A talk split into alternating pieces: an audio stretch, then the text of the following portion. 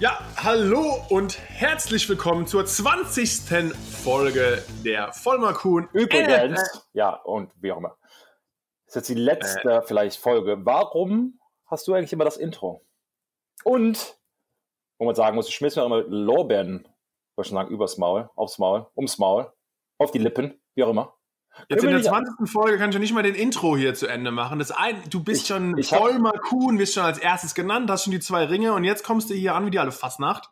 Bei der letzten Folge der Wenn Saison. Wenn du mich mal ausreden lassen würdest, ich würde, jetzt wollte ich dir mal ein Lob geben, weil jetzt kommt nämlich wieder hier Vollmer bla bla bla. Würde ich sagen, können wir auch mal herausstellen. Okay. Ja, dann, jetzt, ja, wird, jetzt ja. wird, aber du kannst ruhig weitermachen. Nee, nee, nee, nee also, sag doch erstmal, was du sagen ja, wolltest. Dass wir auch ähm, den einzigen deutschsprachigen, Deutschland geborenen, ja, wie auch immer, äh, äh, Touchdown-Menschen haben. Okay, wer ist das? Ja, der Herr, der liebe Herr, Markus Kuhn. Or, noch wie, was? Wie sie in Amerika sagen, Markus Kuhn. Aber ich weiß ja selbst von dir, dass das nicht mal dein Aushängeschild deines erfolgreichen Sportlebens ist. Sondern meine Figur. Die ist so Nebensache, aber ich hab sie ja, ich hab sie ja, wir waren ja, waren jetzt am Duschen. Ich ja. Ich sag mal, es ist gewöhnungsbedürftig. hey Gott. Äh, nee, dass du natürlich die, in der Defensive Line dich äh, behaupten konntest als äh, Starter, die das Jahr davor die Patriots im Super Bowl 2012, nee. Also Saison 11, 12, ja. ja. Also äh, richtig versohlt haben. Ich war auf dem versohlten Ende. Aber gut, nee. Also, zur Vollmer Kuhn NFL Show mit Markus Kuhn, unserem einzigen Deutschen, der einen Super Bowl, jetzt wollte ich gerade sagen, äh, einen Touchdown, nee. Touchdown, Touchdown erzielt hat. So, aber jetzt hat das wieder kriege ich in der letzten und 20. Folge der der unserer auf unseres offiziellen NFL deutschsprachigen NFL Podcast nochmal so Liebe von dir. Ja, ich sag mal, ich hab dich ja, wir haben ja auch jetzt schon wieder, äh, ist schon wieder so viel Zeit vergangen, weißt du? Glaubst du, das steht in direkter Koalition mit, dass heute Valentine's Day ist? Valentine's, ja. Ähm, ach so. Ja, ach so, die Blumen sind am Weg. Ähm, ja. Wenn sie nicht verloren gegangen sind, kriegst du die bald. Also. Mein Vater hat mir einen sehr guten Witz erzählt. Sagt die Frau zu ihrem Mann, äh, ja, Schatz, weißt du, dass heute Valentinstag ist? Sagte man, ja, aber du heißt ja nicht Valentin. wow, wow, wow. Okay, äh, okay. ja, gut. Okay, ich würde sagen, genug. Aber ich habe meiner Frau gestern gefragt, hey, äh, wann ist der Valentinstag? Sagt sie mir, ja, morgen. Ich, ah, feiern wir nicht, ne? Komm auch an. Nö, ja, alles klar, gut. Also. Ja, äh, ich habe zu meiner Frau, sage ich immer, bei dir ist jeden Tag Valentinstag, du bist mit mir zusammen. Und dann hat sie gesagt, okay. Und deswegen ist sie gerade vor einer Stunde nach Arizona geflogen mit vier, mit vier ihrer Freundinnen und verbringt da ihren Bachelorette-Trip. Also sie lässt mich hier, ich habe jetzt sturmfreie. Sturmfrei im Studio? Äh, in meinem offiziellen New Yorker Podcast-Studio. Sprich zu Hause bei mir. Ähm, habe ich sturmfreie und ja, Halligalli. Eigentlich könntest du doch zu mir jetzt kommen. Ne? Ja, das, sagst du, mir, das sagst du mir jetzt. Weil, oder ich fliege einfach, aber ich habe ja meine, meine siamesischen Berglöwen hier. Die kannst, kannst du in der Tasche packen, kannst du mitnehmen. Stimmt, die haben Flugangst wahrscheinlich. Aber kannst ja wie jeder andere Amerikaner äh, so ein Zertifikat nehmen, dass das, dass das äh, emotionale. Genau. Ja, ich bin ja auch emotional eh ein bisschen schwach, das will ich mir, glaube ich, sogar glauben. Da komme ich da einfach weinend an. Ja. Äh, apropos emotional schwach. Wir haben, glaube ich, die, den Super Bowl, den Super Bowl vielleicht genau wie alle anderen oder andere Zuhörer nicht so gut verkraftet. Deswegen haben wir letztes Jahr aus vor lauter, oder letzte Woche vor lauter Schock noch nicht mal direkt in die neue Episode, die letzte Episode der Saison drangehängt. Was sagst du zur 13-3 Niederlage der Rams und zum erneuten und x-ten Mal Gewinn des Super Bowls deines alten Teams, der Neu-England-Patrioten? Ja, ähm, ich sag mal, gut, dass mein Gewinnspieltipp, das war gar kein Gewinnspiel, aber mein Tipp im Vorhinein, ich hatte ja recht. Da kann man da mal was sagen. Vielleicht kenne ich mich doch aus. Nee, Quatsch. Ähm, ich habe auch gesagt, aber Finale Rams gegen Patriots, ne? Und ich habe nur die Rams vorne gesehen, aber ja. die haben mal richtig auf die Mütze gekriegt. Ja, geht. So, 13-3 halt. Ja, aber drei Punkte nur als der in der Offense zugeschoben. Bei so einer, einer der höchst, oder ich glaube sogar die höchst punktende Offense in der Regular Season, lässt, macht nur drei Punkte im Super Bowl. Normalerweise 13 Punkte für eine Offense, bei wie ja. die Patriots haben. Da gewinnst du eigentlich. Also ja. solltest du eigentlich gewinnen. Ja, ähm, also für mich, ich sag mal, wenn man das mit zwei verschiedenen Hüten anguckt, auf der einen Seite als Fan, also nur, der nur Entertainment will, der kein, also Strategie und Coaching und Spieler etc. Ich glaube, wenn man das alles so außen vor lässt, war das Spiel, ich glaube, eher langweilig, ähm, weil ich glaube, die meisten Leute wollen halt Punkte sehen, die spektakulären Catches, die guten Run, die guten, gut, also die guten Läufe, die, die, die starken Hits etc. Das hat mir so ein bisschen gefehlt. Ich glaube, Julian auch verdient, der MVP gewonnen, aber hat ein gutes Spiel gemacht. Ähm, auf der anderen Seite, ähm, wenn man halt ähm, sich anguckt, was die, ähm, wo beide Teams, aber in dem Fall die Patriots wirklich gemacht haben, dass sie halt so eine Offense, wie gesagt, zu drei Punkten halten können, dass die Rams nie in der Red Zone war, also in den letzten 20 Jahren vor der Goal-Line, ähm, ist halt echt beeindruckend, dass die halt so ein Team zu so, ja, sagen wir mal, niedrig halten können.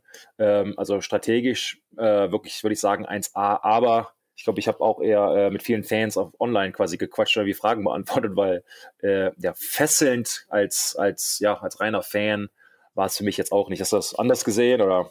Ja, ich glaube auch vor allem als Football noch etwas Neuling, wo man wirklich, wo du gesagt hast, mehr auf die Punkte und alles schaut und jetzt nicht auf diese ganzen anderen Feinheiten, die es beim Football ankommt, wie die Field Position Battle, dass einfach dass das Special Teams der Patriots viel besser gespielt hat und dass die Rams immer relativ nahe an ihrer eigenen Endzone anfangen mussten und deswegen ein, das Feld sehr lang war und du weißt es selbst, die Statistiken, wenn man jedes Mal 80, 90 plus Yards gehen muss, äh, da zu punkten, gerade gegen eine sehr gute technische Defense, wie die des Patriots ist, ist es relativ schwierig, aber ähm, ja, es war halt auch ein sehr gutes Defense-Spiel. Also auch allein die Defense der Rams hat wirklich einen guten Job gemacht eigentlich, aber ähm, ja, die Patriots einfach, ich muss sagen, wahrscheinlich hat ja auch McVay, der Head Coach der Rams, selbst gesagt, er wurde wahrscheinlich einfach outcoached, mhm. äh, um das so denklich zu beantworten.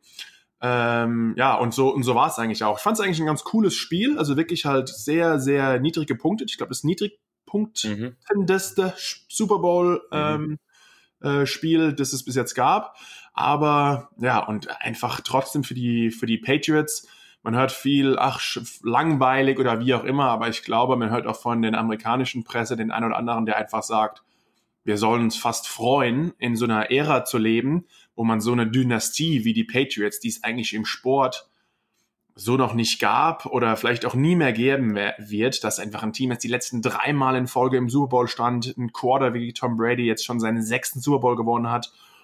Äh, Belichick, ich glaube, ist sein achten Super Bowl insgesamt, oder? Gewonnen hat. Und also, ich glaube, 6 und 2 mit den Giants. Mit den Giants auch noch, genau, also also eher der, der beste Coach der Geschichte, ein, eine, so eine Dynastie im Sport das mitzuerleben, da, das ist schon, ja, auch mal als Sport- oder Football-Fan auch was Besonderes. Jetzt, wer Patriots die nicht so gerne mag, der langweilt sich ein bisschen, aber man sollte trotzdem diese Leistung respektieren, weil das ist, weiß Gott, nicht einfach. Ja, 100 Prozent. Ähm, ich sage das auch ständig, dieses, ähm, Patriots ist so ein bisschen der, das FC Bayern-Syndrom oder jedes erfolgreiche Team oder so, so Tiger Woods, LeBron James, die, die Sportler oder Teams, was ist denn da schon wieder los in deinem Studio? Ich dachte, du bist im Penthouse und ich höre hör schon wieder Hupen.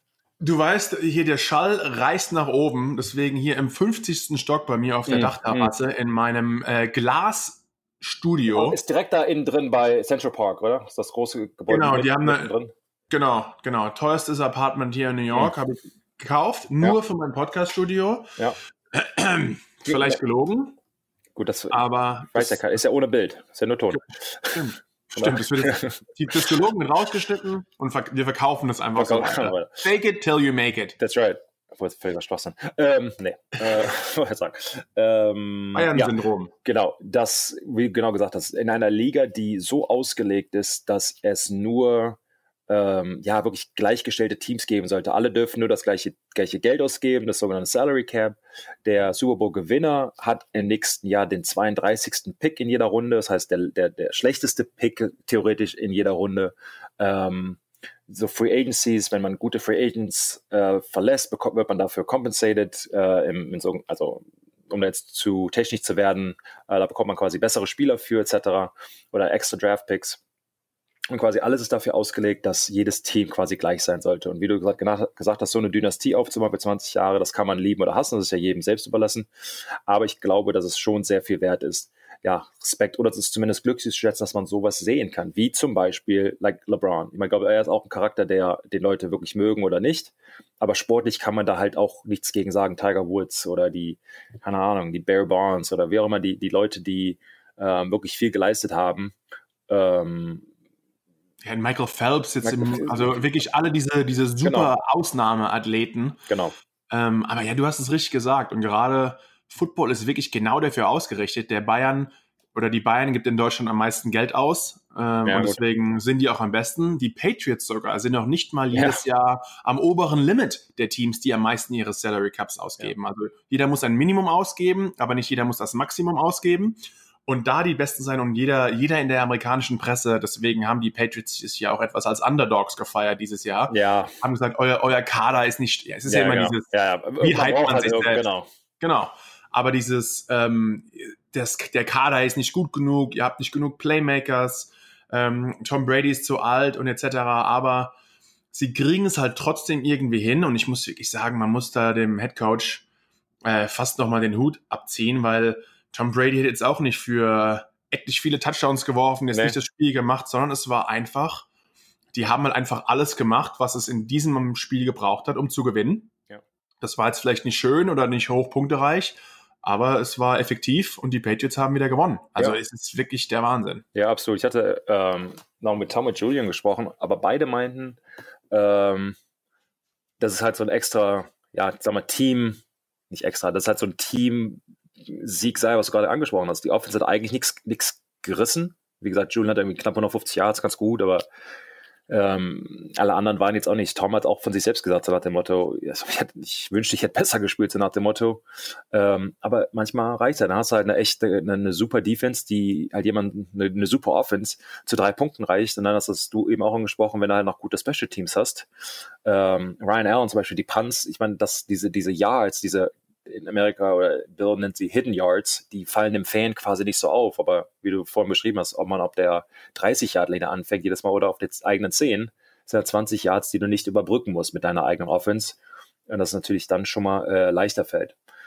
Von daher ähm, interessantes Spiel von, ich sag mal so, Technik und Adjustments und Coaching und, und, und all sowas von den, ich sag mal, genialen Szenen, dieser Highlight-Film, den man sich vielleicht später angucken möchte, da vielleicht jetzt nicht so unbedingt, obwohl da könnte ich auch zwei, drei rauspicken. Aber ähm, was meinst du denn, ob, ähm, wie, wir haben jetzt davon gesprochen, diese Dynastie und bla bla bla, was können denn andere Teams machen, um, äh, oder können sie überhaupt was machen, ja, um die Patriots zu entthronen, um da anzugreifen und auch 50 Mal Meister werden? Ja, es ist, also ich glaube, es ist wirklich schwierig und es ist auch so dieser, dieser perfekte, wir sagen, in Amerika sagt man dieser Perfect Storm. Also es passt auch immer ein bisschen alles zusammen. Du hast halt Belichick als Head Coach, der, ich, ich glaube auch, also immer diese Frage, wen, wer ist hier ein bisschen höher anzusetzen? Brady oder Belichick? Ähm, ich würde sogar fast da den Head Coach hier sogar leicht vorsetzen, weil ich glaube, er würde auch ähnlich viele Spiele gewinnen, vielleicht nicht ganz so viele ohne Brady, ähm, und Brady würde sich vielleicht etwas schwieriger tun ohne ihn.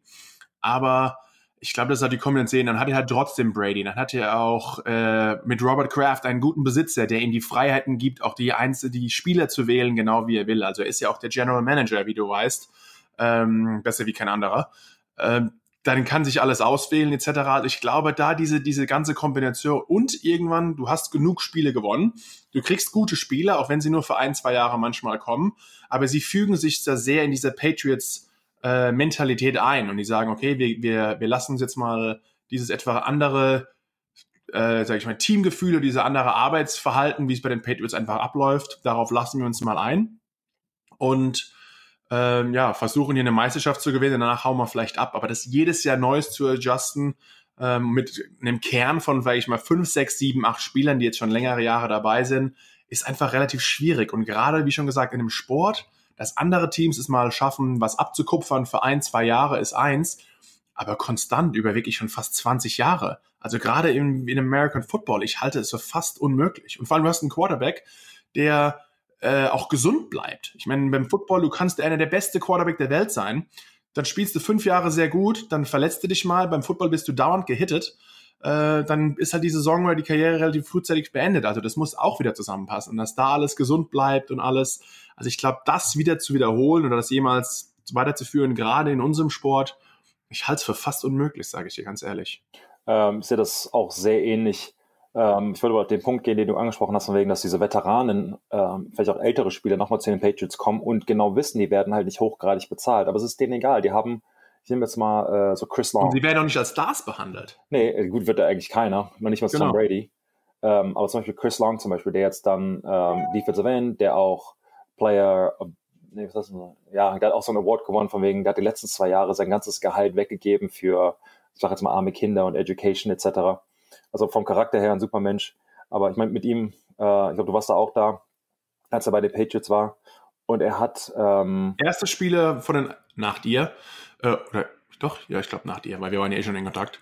Äh, erster Spieler, als ich unterschrieben habe, der mich direkt angerufen hat, von ja. wegen, hey Markus, hab gesehen, äh, du hast unterschrieben, Defense Line, äh, wollte mich bei dir melden, freue mich auf die Zusammenarbeit. Und auch der erste Spieler außer dir, äh, der mich, nachdem ich gecuttet wurde, angerufen hat, von wegen, hey, du findest, kommst irgendwo unter, also er war sehr positiv deswegen, also echt ein sehr guter, sehr guter Typ. Ja, ähm, Sorry. recht. Nee, gar nicht. Äh, aber er hat dann knapp 90 Millionen bei den Rams verdient und ist dann halt zu den Pages gekommen, weil es, er wollte dann halt nochmal, also Rams, bevor sie gut waren, äh, wollte dann halt nochmal was machen, hat dann, ich sag mal, viel weniger verdient, ist dann Meister geworden, zu den Eagles gegangen, nochmal Meister geworden, das hat dann wirklich funktioniert und er hat sein Gehalt halt weggegeben. Kann er dann natürlich machen, weil A ist ein guter Mensch, aber B, äh, weil er halt so viel vorher verdient hat. Und diese Geschichten hört man halt relativ äh, oft, zum Beispiel Tom Brady war letzte Saison nicht unter den 20 Top äh, Quarterback-Verdienern meine, es gibt zwar 32 und er ist und nicht unter den Top 20.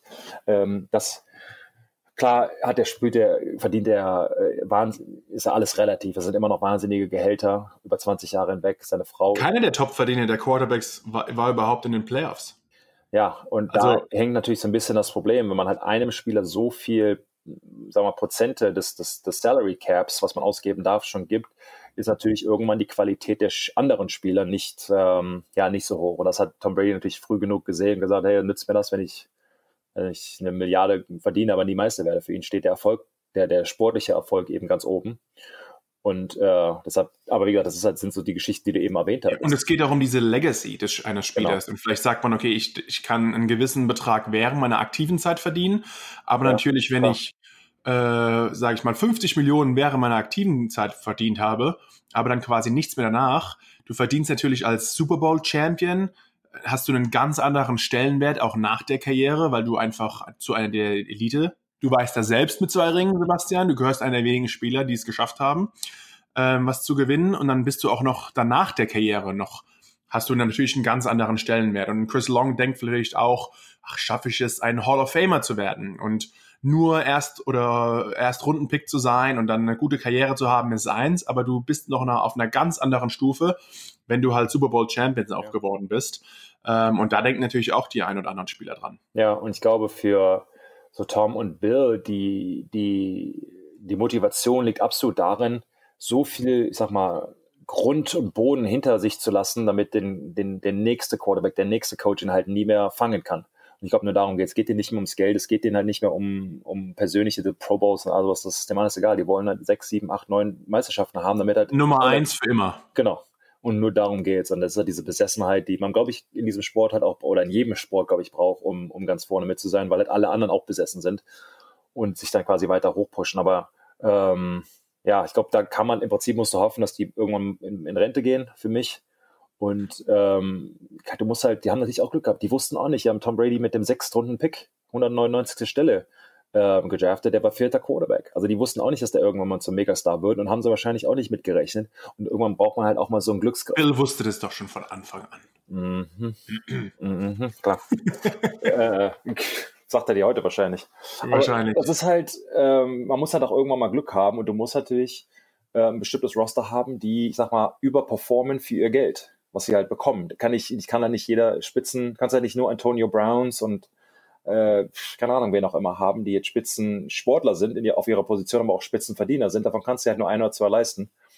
Da brauchst du halt auch, sag mal, in Anführungsstrichen ein gutes Mittelmaß. Und das haben die, glaube ich, sehr gut rausgefunden. Also das ist, glaube ich, die zwei Scouting. Wobei, einen Satz wollte ich dazu noch sagen, man muss da auch sagen, dass die anderen Spieler, Es wird, das sage ich ja auch ständig, dieses Jahr ist Bill, ist, ist Tom und so weiter. Die anderen Spieler brauchen aber auch ein bisschen Respekt.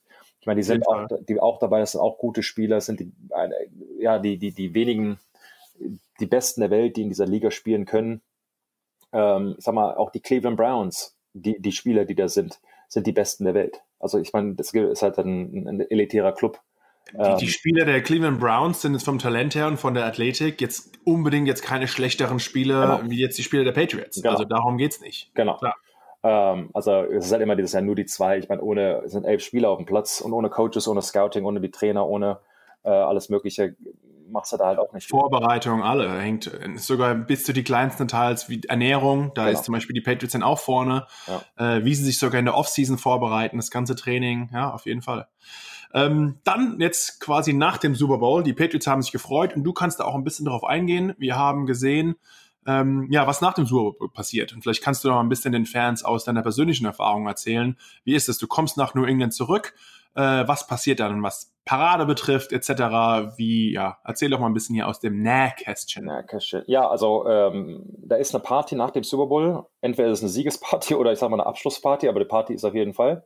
Äh, die ist auch wirklich nett und das habe ich letztes Mal schon, glaube ich, erwähnt. Es geht nicht nur um Saufen etc. Es ist halt nochmal Revue passieren lassen etc. Also die Jungs haben es sich da gut gehen lassen. Man schläft halt nicht. Ähm, dann nimmt man, dann gibt es zwei Flugzeuge, einen für die Familie, einen für die Spieler. Man kann auch hin und her tauschen. Auf dem Weg zurück nimmt das keiner mehr so ernst. Äh, Vor allem nachdem du den Super Bowl gewonnen hast, genau. ist wahrscheinlich eh alles etwas lockerer. Ich sag mal, viele sind dann halt Knülle, es ist denen dann auch egal. Oder du kannst auch brauchst noch nicht mitfliegen, im Prinzip dann ist alles, ja, jetzt haben wir gewonnen, jetzt, wenn du verloren gehst. Ich habe sechs Monate Zeit, mir einen neuen Spieler zu holen. Trainer sehen das dann auch nicht mehr so eng. Kommst dann halt am Montag an, ähm, zum völlig verschneiten Foxborough, ähm, hast das Auto ja seit einer Woche nicht bewegt, aber irgendwie Schneesturm und du darfst jetzt mal schippen gehen und so. Stimmt eigentlich gar nicht, weil die schippen für dich. Und äh, am Dienstag geht dann die Parade los, außer da ist nochmal ein Schneesturm, das ist mir immer passiert. Und ähm, die Parade, man trifft sich quasi im Stadion, gibt es dann noch einmal kurz Revue passieren lassen, muss nochmal die Ärzte sehen, bla bla bla. Aber es geht dann quasi mit Bussen los, man fährt nach Boston in die Stadt quasi rein und man ist da auf diesen sogenannten Duckboats, da ist Boston sehr bekannt für, das sind so, sagen wir, Amphi-Autos, wo du auf Land und äh, Wasser fahren kannst oder ja, äh, gleiten darfst. Und das ist dann so eine Tour, ähm, Stunde anderthalb und da sind halt ein oder zwei Millionen Leute, die sind dann 30 Linien, alle schreien, alle schmeißen dir ein Bier zu und es ist ein, ein Wahnsinnsding, alle freuen sich, keiner arbeitet, keine Ahnung warum. Und ist wirklich ein Riesending. Und dann geht's halt relativ schnell los. Dann ist halt Mittwoch und dann musst du halt gucken, gut, Julian, ich meine, der war jetzt bei Alan, der war bei Jimmy Fallon, der war bei sowas ja, alles. Super Bowl MVP, klar, genau. musst du nochmal andere Sachen machen. Deine, genau. Äh, aber dann entweder fährst du relativ schnell, glaube ich, in Urlaub oder du musst ähm, ähm, ich sag mal, dich um Operationen kümmern, die Ärzte besuchen, die, die ganzen Dinge und das gehört ja leider. Nach der Saison normalerweise eigentlich fast die Hälfte des Teams muss unter das Messer. Genau, und dann ist halt so eine Parade, dann hat er so ein, äh, eine MRT, heißt es glaube ich auf Deutsch, äh, Platz quasi, wo er halt hingeht und dann ist dann für die nächsten zwei Tage kommt halt. Okay, MRT-Platz, weiß ich gerade also selbst. Also MRI, wo dann in der ah, okay, achso, ja, ein Kernspind, so Kern, Genau dann liegen da 20, 20 Spieler quasi, da kriegt kein normaler Mensch mehr einen Termin, auf einmal ist halt alles ausgebucht und gehst halt alle halbe Stunde da durch und jeder hat irgendwie Schulter, Rücken, Bein, Knie, Nacken und alles mögliche. Und dann wird halt, das wird alles weggeschickt zu den ganzen Ärzten, dann kriegt man sich Spezialmeinung, zwei, dritt, viert, fünf Meinung etc. Und dann wird halt jeder in die Welt rumgeschickt. Manche bleiben in Boston, viele fahren dann so, haben wir schon mal erwähnt, so Dr. Andrews, dieser Nie und, und zu ihren verschiedenen Experten, der für die einzelnen Knochenteile zuständig sind. Genau, und dann geht es halt für die Leute relativ schnell weiter. Da kommst du halt zurück, irgendwie auf Rücken oder Rollstuhl oder Rollator oder wie auch immer, und dann fängt die Reha halt an. Und da du im Super Bowl warst, fehlt dir ja quasi schon die ganze Zeit, die du in Anführungsstrichen verplempert hast in, der, in den Playoffs, ähm, zu regenerieren und zum Training etc. Das heißt, für manche war die Saison Ende Dezember vorbei für die zwei Super Bowl-Teams halt erst Anfang Februar und dann halt noch mit der Party etc.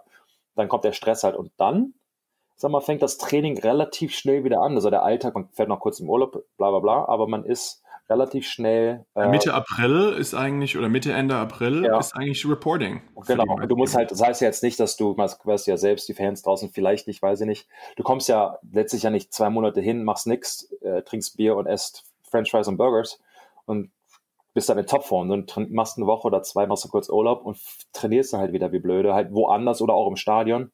Wobei Regelwerk dürfen die Teams, wenn du nicht verletzt bist, dir keinen kein Workout-Plan geben, wie du trainieren darfst. Sie dürfen, sag mal, sicherstellen, dass alles in Ordnung ist, können die spotten etc., aber die dürfen halt nicht sagen, okay, mach jetzt, weiß nicht, Bankdrücken, so viel Kilo, bla bla bla.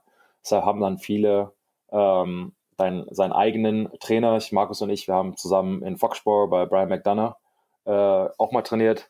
Und das ist so, jeder hat so seinen, äh, seinen eigenen und keine Ahnung. Wo warst du, wo hast du so in der Offseason trainiert, wenn du, als in New York ich war? Meist, ich war meistens bei den Giants, bin ich dort geblieben. Also ich bin, äh, bin bei den Giants geblieben. Ähm, die, meine, die ersten drei Jahre.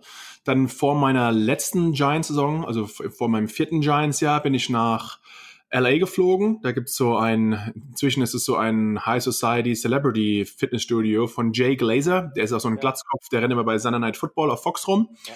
Und der hat da so ein äh, MMA-Gym, das ist direkt in LA. Und da trainieren inzwischen so ein paar Hollywood-Stars und Sternchen, aber auch natürlich anderer Footballspieler. Und das, da geht's halt eher so ein bisschen um du bereitest dich mehr oder weniger so auf den Kampf vor und etwas mehr Körperkontakt und Ringen ist da auch dabei. Hat mir sehr gut gefallen, hat mir sehr gut geholfen. Und dann in meinem Jahr vor den Patriots, weil ich das äh, empfohlen bekommen habe, auch von ähm, na, Brandon Daly, der Defense Line Coach der Patriots, der jetzt auch nicht mehr dort ist. Der ist nach Arizona, stimmt das? Ich glaube. Kansas City war das, glaube ich. Oder Kansas City? Ja, ja irgendwie. Aber wie auch immer. Äh, der ist da auch nicht mehr. Und er hat mir empfohlen, Markus, äh, ich kenne einen Defense Line Coach und die hat ein gutes ähm, ja, Vorbereitungsstudio bei New Orleans. Und dann bin ich dahin gegangen, weil ich wusste, die trainieren ähnliche Techniken, äh, Techniques, ja. Techniken, wie auch die Patriots, sage ich mal, so spielen. Da wollte ich mich da schon ein bisschen anpassen. Aber mir hat ja bei den Giants, ich war da sehr eng auch mit dem Strength Coach und immer und mir war auch meine Wohnung. Ich war jetzt keiner, der Top-Verdiener, die noch ein Off-Season-Haus irgendwo in Florida oder wie er auch immer hatte. Äh, aber da war ich bis auf mein letztes Jahr eigentlich ja, in LA. Ja.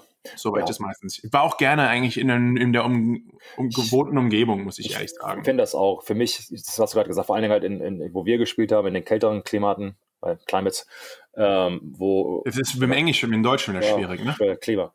Ähm, dass halt viele Leute halt in ihre Städte starten gegangen sind. Also Texas, Florida, Kalifornien, wo es halt warm ist. Und äh, auch verständlich, für mich war es immer so, you live where you play. Also es halt dieses auch mal, dass man halt zu Hause ist, auch eine, eine Gemeinde hat, eine Freunde hat, keine Ahnung, dass man da halt auch nicht immer weg ist. Sonst finde, fand ich persönlich, kann man sich in der Saison auch nicht irgendwie mal ausruhen, weil man halt man ist halt hier zum Arbeiten. Man hat halt nichts, das einen an Freizeit erinnert oder ich sage in Anführungsstrichen, man keine schönen Erinnerungen an irgendwas, sondern es halt immer nur Arbeit. Und bei uns, glaube ich, auch ist nochmal was anderes, weil viele Spieler gehen jetzt dann quasi in der Offseason dahin, wo sie herkommen. Also ich weiß, mit meinen Jungs, denen ich bei, bei NC State äh, zur Uni gegangen bin, die sind dann wieder zurück, wenn sie vielleicht aus North Carolina gekommen sind, sind sie da in der Offseason hin zu ihrer Familie. Dadurch, dass unsere Familie in Deutschland war, ist man vielleicht mal nach Deutschland geflogen, aber ich hatte jetzt kein, keine andere Heimat in Amerika, außer da, wo ich halt gelebt habe, weil ich da Football gespielt habe. Und das war jetzt ja, war jetzt auch der Fall. Also meine einzige Wohnung war dort in Hoboken, New Jersey, also hier bei New York, als ich bei den Giants war. Und das war doch mein einziges Heim. Da gab es keinen Grund, woanders nochmal hinzugehen, außer mal nach Deutschland zu fliegen. Ja, ja, absolut dasselbe hier. Und dann, ähm, je nachdem, entweder fängt man halt mit der Reha an, was wir vorhin erzählt hatten, oder man trainiert halt, wie du es gerade beschrieben hast, hier oder zu Hause, aber dann im April ist man halt schon wieder da. Ich war noch äh, vor dem CBA, vor diesem neuen Vertrag zwischen der Liga und der Gewerkschaft da, da fing das schon Anfang äh, März an. Das heißt, du bist äh, im Februar ähm, äh, mit dem Super Bowl fertig und dann drei Wochen später bist du wieder im Training. Oh, das war schon ekelhaft, ne? Also mental ist es schon echt ein Grind. Ähm, aber es hat sich ja dann zum Glück ein bisschen erledigt. Aber dann fängt die Saison schon wieder von vorne los. Und dann kommen die ganzen Banners, die Rucksäcke, die alles, was man irgendwie bekommen hat, müssen in die Ecke. Man darf nichts mitbringen. Äh, und dann kommt halt wieder mit all due respect. But, also mit, mit, ja, ich weiß, wie man sowas so besetzt. Und dann halt, you don't know effing this and that. And und dann wird halt quasi erzählt von wegen, quasi Rookies, ihr seid keine Super Bowl-Gewinner, von euch will ich gar nichts hören und von dir erst recht nicht und du auch, du hast auch gar nicht gespielt und hier und da hat recht jeder zusammengepfiffen und hat quasi auf die neue Saison vorbereitet. Und das war's dann auch. Ja. Und unsere Football-Saison ist jetzt quasi auch unsere erste Podcast-Saison neigt mhm. sich auch dem Ende. Wir können ja so ein bisschen jetzt auch mal vorausschauen, äh, was jetzt auch allgemein in der NFL oder in, in, in Football-Zeiten jetzt in der Zukunft passiert. Also ich glaube, so der nächste Punkt, der jetzt auch die, die Teams und die NFL interessiert, ist wirklich am Donnerstag, den 25. April, geht das Combine in Indianapolis los. Ähm, nee, falsch, gelogen. Am 26. Februar, so ist es, in Indianapolis, äh, geht der Combine los und der geht eine knappe, eine knappe Woche. Äh, da sind quasi die besten Spieler, die besten Talente aus dem College werden eingeladen und werden einfach ein paar Tage geprobt. Ich glaube, das ist auch das nächste Mal, dann in zwei Wochen, wenn wir uns vielleicht darüber hören. Und wir, wir, wir bleiben natürlich auch unseren treuen Zuhörern auch weiter etwas treu, auch in der Offseason. Ähm, aber ich glaube, so der nächste große Datum ist auch einfach jetzt hier Ende Februar, wenn es ums Combine geht. Und dann natürlich, wie schon gesagt, Ende April, wenn dann der Draft kommt. Also das ist nur die nächsten großen Hürden für, oder die größten Daten für die NFL Offseason. Ja, ähm, also ja, für die Leute da draußen, wenn sie uns auch weiterhören möchten in dieser Kapazität oder anderen, äh, lasst es uns wissen, da lässt sich bestimmt irgendwas machen. Äh, aber Markus hat ganz, äh, hat auf jeden Fall recht. Ähm, das sind so die, die Eckdaten, da hören wir uns auf jeden Fall, vielleicht noch dazwischen irgendwas. Ähm, aber ich glaube von, von uns her, ich glaube, das war so der gute erste Saison. Hat Spaß gemacht, oder? 20 Episoden rausgebracht. Auch muss man ganz ehrlich sagen, wenn man sich mal anguckt, was wir hier äh, wöchentlich äh, für, für Zuhörer hatten. Ähm, ich glaube, waren wir beide selbst überrascht, mhm. wie viele Leute wirklich eingeschaltet haben.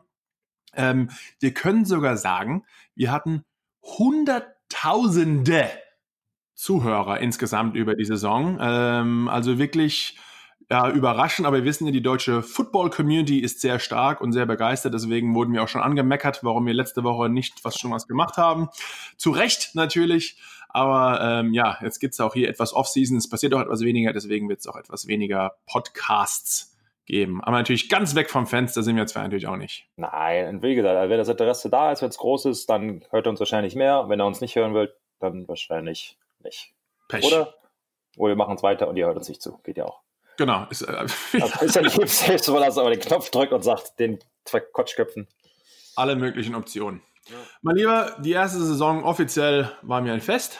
Danke nochmal. Im Eimer. Ja. Okay. Offiziell vorbei. Ähm, dann würde ich sagen, 20. Folge abgeschlossen. Gibt es noch irgendwas, der was dann, was man noch, willst du noch was von der Seele reden? Willst du mir noch mal zum Valentinstag noch irgendwas Schönes sagen? Oder nee, also sag Bescheid, wenn, wenn, die Blumen und äh, Schokoladenerdbeeren nicht ankommen, ist da was passiert. Okay.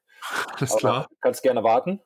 Ähm, ich warte, ich warte vor der Tür bei mir, ja, bis, der, ja. bis der Postbote zweimal klingelt. Ist ja echt stressig, wenn ich gerade so überlege, in New York City da was auszuliefern. Boah. Naja. Ja, vor allem, ich bin ja hier so, ähm, nicht, ich habe ich 50. Stock vorhin gesagt, ich habe ja. hab Fünfter gemeint. ähm, aber auch ein Walk-up, wie man in Amerika sagt, also kein Fahrstuhl, deswegen bin ich ja auch hier in Topform. Topform, ich sehe schon. Ähm, und ja, mir tun noch manchmal schon die, die, die Delivery, die Essensboten langsam leid, wenn sie hier im fünften Stock hochschlappen müssen, dann gucken sie auch am Anfang, ey, du Penner, hättest, du mal, hättest mich auch mal in der Tür mal abholen können. Aber Pech, dafür gibt's Trinkgeld. Richtig. Naja, Gut. genug Quatsch geredet. Ich würde sagen, Adele, und wir hören uns ja schon mal wahrscheinlich wieder in ein paar Wochen, wenn es um das Combine geht, am 25. April. Ja, oder sonst nächste Woche. Wer weiß. Genau. Mal gucken. Gut. Alles klar, dann arrivederci. Und wir hören uns. Ciao. Tschüss.